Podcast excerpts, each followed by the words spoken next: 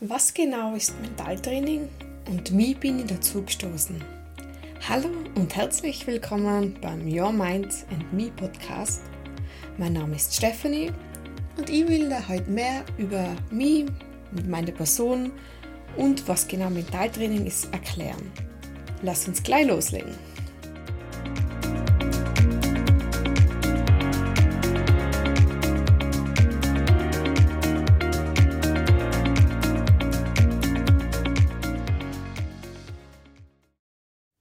Starten möchte die erste Folge, dass ich was über mich erzähle, weil meine Geschichte ist eigentlich essentiell dafür, dass ich zum Mentaltraining gekommen bin, weil hätte ich nicht die Vergangenheit, die ich eben habe, wäre ich wahrscheinlich nie jetzt auf den Weg, das selbstständig zu machen und das anderen Menschen beizubringen und anderen Menschen dabei zu helfen.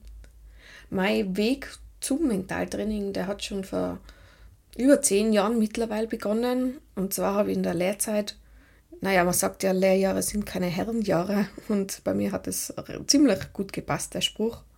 Ich war in einem Betrieb, wo mein Chef ein Choleriker war. Also täglich geschrien, wirklich zwei, dreimal, dass man auf die Toilette am Tag gelaufen ist zum, zum Weinen. Er hat auch einmal die, die Hand gehoben, also ohne zuzuschlagen, aber das macht es natürlich nicht besser, wenn man als, als 16-, 17-Jährige dasteht. Da ist oft die Handheben schon schlimm genug. Das, glaube ich, kann auch jeder Erwachsene nachvollziehen. Und da sind auch gerne mal Gegenstände und so geworfen worden. Also, wie man sich vorstellen kann, war das eine ziemlich prägende Zeit. Und in der Zeit sind auch meine Panikattacken gestartet. Die haben sich dann auch zehn Jahre durchgezogen weil ich den Ursprung von der Panik einfach nicht finden habe können. Ich habe gewusst, okay, das hat in der Lehrzeit angefangen mit dem Choleriker und mit der Angst, Fehler zu machen. Das war mir bewusst. Aber wie tiefgreifend das Thema wirklich ist, das Problem, das habe ich leider erst sehr spät rausgefunden.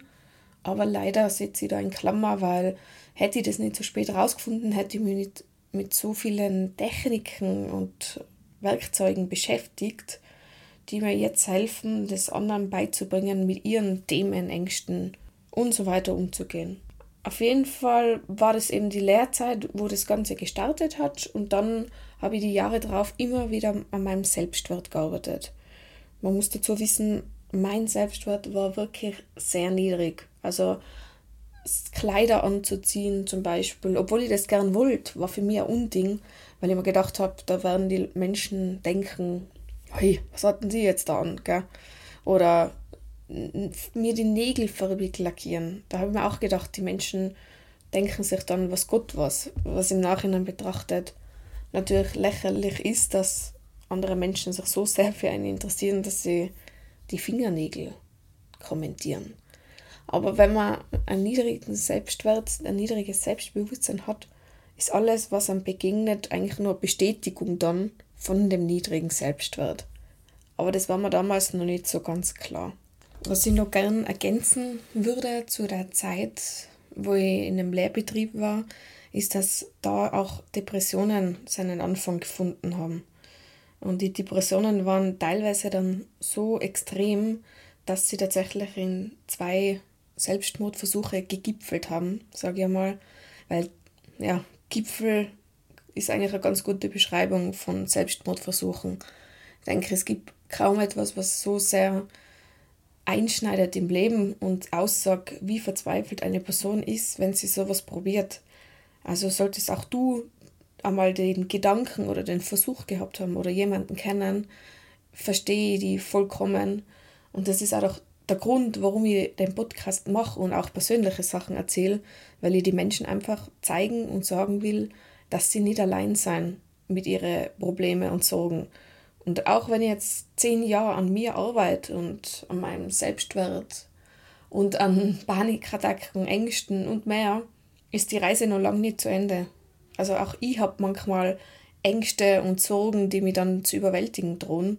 Aber das würde ich gerne immer wieder einfach in meinen Podcast einfließen lassen, um zu zeigen, ja, auch wenn man an sich arbeitet und gewisse Dinge schon gemeistert hat, gibt es immer noch Momente und Zeiten, wo man das dann nicht schafft, seine Techniken immer umzusetzen. Und daher nimm den Druck raus.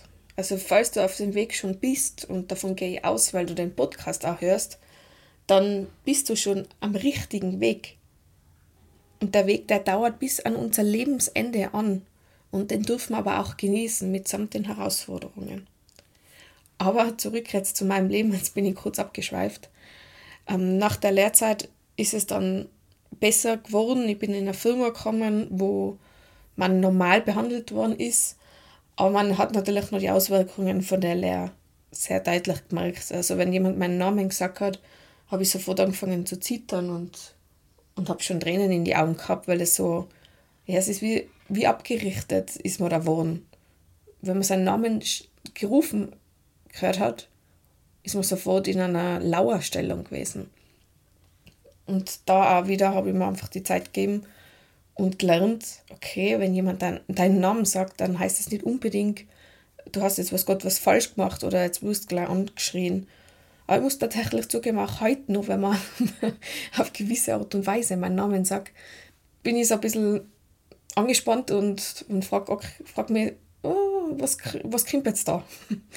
Aber ja, es gibt immer was zum Arbeiten an der eigenen Person. Gott sei Dank, schon schwer auch das Leben, denke ich, langweilig. Gut, dann spulen wir jetzt nochmal in die Jetztzeit oder in die letzten Monate zurück. Ich habe dann entschlossen, mich eben selbstständig zu machen, weil ich eben einen Sinn in meinem Tun sehen wollte. Nur zu arbeiten, um Geld zu verdienen, hat mir irgendwann nicht mehr gereicht. Ich wollte etwas machen, was, was mir erfüllt, wo ich in der Früh aufstehe und mir denke, ja, genau, das, das will ich machen. Und das hat einen Mehrwert für mich und meine Mitmenschen. Und habe dann den Sprung ins kalte Wasser gemacht und entschlossen, mich selbstständig zu machen. Und äh, die Reise geht jetzt schon ein paar Monate mit Vorbereitungen und so weiter. Und auch da waren so viele Herausforderungen. Am Anfang habe ich gesagt, ich mache keinen Blog, ich mache keinen Podcast, das, das schaffe ich nicht oder das kann ich nicht, das ist mir zu viel. Ich habe es mir einfach nicht zugetraut. Und ja, wie es oft einmal so ist, gell, das Leben führt dann dann in die Richtung, wo man, äh, wo man hin muss. Und ja, dann habe ich einen Blog angefangen. und tatsächlich habe ich gemerkt, dass ich dann gar nicht so schlecht drin war, wie, wie befürchtet habe. Du kennst das sicher von sich selber, erwartet man oft weniger als andere und sieht sich oft nicht so klar, wie andere ansehen habe ja gesagt, Podcast mache auch keinen. Und da du jetzt meinen Podcast hörst, wirst du wahrscheinlich festgestellt haben, das habe ich nicht ein, eingehalten, das Versprechen. Weil ich dann irgendwann mir gedacht habe, ich, ich möchte einen Draht direkt zu den Menschen und sprechen kann ich, kann ich gut, mache ich gern und mache ja viel, wie meine Mitmenschen wissen. Aber ich würde es auch gern sinnvoll nützen, um die Menschen erstens zu sagen, okay, eben, ihr seid nicht allein, es gibt da andere Menschen, die das auch haben. Egal ob Panikattacken, Ängste oder Glaubenssätze und, und mehr. Und einfach auch dann zu sagen, okay, das ist jetzt, das ist so, aber was kann man damit machen? Oder was kann man davon für sich rausnehmen und wie kann man damit umgehen? Das ist auch immer wichtig, weil Menschen reden ganz gerne über Probleme, ich bin aber eher gern der Fan davon, lösungsorientiert zu denken, als wir problemorientiert zu denken. Deswegen wirst du bei mir nie eine Folge hören, wo nur über Probleme gesprochen wird, sondern immer nur Problem und was kann ich damit machen mit einfachen und kleinen Übungen. Den Sprung in die Selbstständigkeit, der war mir deswegen auch so wichtig, weil ähm, vor einem Jahr sind mein Partner und ich haben Jobs gekündigt, Wohnung gekündigt und sind vier Monate durch Europa gereist. Und wenn man das macht, alles, was an Sicherheit verspricht, also was die Gesellschaft als Sicherheit definiert, dann begegnet man dem Leben danach anders. Es ist schwer auszudrücken, was sich verändert, wenn man nur mit allem, was man in einen Bus reinbekommt, in einen 6-Meter-Bus, herumreist, was sich dann verändert. Man trifft Menschen und sieht Orte, von denen man nie gedacht hat, dass man sie sieht und die Prioritäten ändern sich dann, weil die Menschen, die da aufreisen sind, da fragt die keiner, was arbeitest du oder wo wohnst du, so die, die Sachen, die uns ständig so gefragt werden oder übers Wetter, also so die, die Themen, die so in, der Gesellschaft einfach immer so gleich abgeklärt werden, sage ich jetzt mal. Sondern da fragt man, was willst du im Leben? Was sind deine Träume, Ziele? Was willst du vor der Welt alles noch sehen? Und da sind mir Menschen begegnet, die so wenig mitgehabt haben, aber in sich selber so viel haben. Und ja, danach sind wir zurück und sind beide einfach zwei andere Menschen gewesen. Ah, die Beziehung hat sich anders danach gestaltet. Besser, weil natürlich auf der Reise, wenn man auf sechs Quadratmeter aufeinander sitzt, sozusagen, kann man gewissen Themen immer ausstellen. Und lernt dadurch, mit sich selber und dem anderen einfach anders umzugehen. Ja, das war dann eben letztes Jahr, dann sind wir zurückgekommen und haben es nochmal mit dem alten Job, oder ich habe es mit dem alten Job nochmal probiert und habe einfach gesehen, der Schuh, der passt nicht. Weil alter Job, aber nicht alte Stephanie, sondern neue, das, ja, das hat einfach nicht gepasst. Und daher bin ich in die Selbstständigkeit gegangen und auch da sind die Herausforderungen natürlich da. Aber ich weiß, für, für was ich es mache und für wem ich es mache. Und das ist für mich und aber auch für die Menschen, wo ich sehe, denen hilft es, wenn sie jemanden haben, der ihnen zuhört und der aus der eigenen Erfahrung weiß, was heißt es, Depressionen zu haben, was heißt es, Panikattacken zu haben, der nicht nur Sachen aus einem Psychologiebuch auswendig kann, sondern sagt, ja, so fühlt sich das an. Das war alles zu meiner Person. Jetzt haben wir ein bisschen, bisschen lang drüber gesprochen, aber das war einfach ein kleiner Auszug. Vielleicht erzähle ich von Folge zu Folge immer mal wieder was von mir. Zurück zu dem, was ist Mentaltraining? Wenn man es jetzt googeln wird, wird man wahrscheinlich eine längere Antwort drüber kriegen. Für mich ist Mentaltraining einfach alles, was das Denken angeht, wie man das Denken verbessern kann, aber auch was innere Kind angeht, Glaubenssätze, wie man mit Ängsten umgeht. Also es ist so ein großes, umfassendes Thema, was ich fast schade finde, wenn man das auf, auf wenige Sätze einfach begrenzt. Und Mentaltraining ist einfach für jeden was. Manche Menschen sagen, hm, mir geht es eigentlich gut, da brauche ich nichts machen.